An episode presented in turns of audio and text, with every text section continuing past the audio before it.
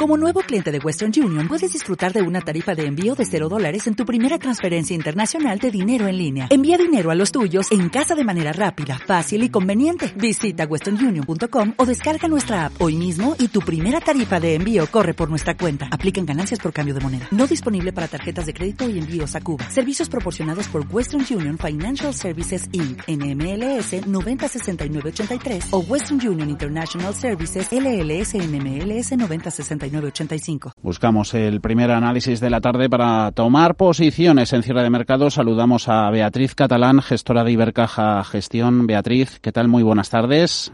Hola, buenas tardes. Futuro sobre el Dow Jones, abajo esos 900 puntos. ¿La rendición está servida? Bueno, realmente han, vuelto los miedos sobre el mercado y de lleno, ¿no? De nuevo tenemos esta situación de coronavirus que nadie sabemos realmente cómo va a ir evolucionando, pero yo creo que hay que un poco cabeza fría y mantener nervios e ir viendo cómo van cómo va evolucionando de nuevo pues esa tasa de curación, que era lo que estábamos viendo estas últimas semanas, que parecía que los datos nos estaban siendo algo más tranquilizadores y pues mm, yo creo que es un momento de casi de aprovechar más, ¿no? Para, mm. para estos momentos de miedo extremo que vemos el mercado ir aprovechando para ir incrementando posiciones. Cabeza fría, mantener los nervios. No compres o mm. vendas tus acciones basándote en los titulares del día. Lo dice hoy un tal Warren Buffett. ¿Le hacemos caso? Sí. Sí, sí, le hacemos caso porque realmente lo que tenemos que ir viendo es la, la duración, ¿no? La duración y posteriormente el efecto que va a tener, bueno, pues con, con, esa incipiente recuperación que estábamos ya viendo, ese suelo que veíamos en los indicadores adelantados, sobre todo de producción, y ver si esto se está, eh, se está torciendo, ¿no? Esa, esa tímida recuperación que yo creo que es cuestión de, de, de días, ¿no? Mm. Que veamos. Y, y Beatriz, mirando un poquito más atrás, ¿le extraña más esta caída o las subidas anteriores? Hombre, las subidas anteriores, mm, bueno, pues eh, habíamos visto algunos momentos, ¿no? En los cuales el mercado, pues parecía una cierta euforia, pero realmente mirándolo bien, mm, los niveles de nuestros indicadores, ¿no? Que nos indicaban esa euforia realmente decían que no, que ante la mínima caída el mercado se volvía bastante miedoso, bastante defensivo, con lo cual yo creo que eh, esa senda de recuperación que estábamos viendo en el mercado nos parecía bastante lógica. Por lo tanto, es más ilógico ¿no? estos momentos de, de volatilidad que por otra parte es normal. ¿no? Unas subidas tan importantes de cada año pasado, cualquier titular bueno, pues puede hacer temblar esos, esos nervios.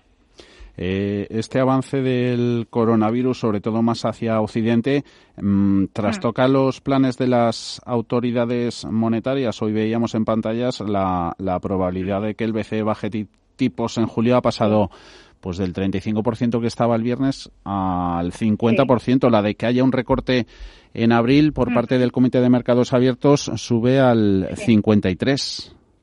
sí. 53%. Sí, bueno, pues realmente yo creo que los bancos centrales en general y sobre todo tanto nuestro Banco Central Europeo como la Reserva Federal van a seguir muy atentos ¿no? a estos datos y yo creo que van a seguir mostrando esa actitud de promercado, ¿no? Y ante cualquier momento de incertidumbre van a van a apoyar. Mm, yo creo que es claro, ¿no? Que no van a, a defraudar y por lo tanto, pues si necesario esa baja de tipo ante la mínima incertidumbre la llevarán a cabo. Ir pro mercado significa ir contra la economía. A ver, según la teoría económica, eh, sí. los shocks en la oferta responden menos a la política monetaria que la disminución en la, en la demanda.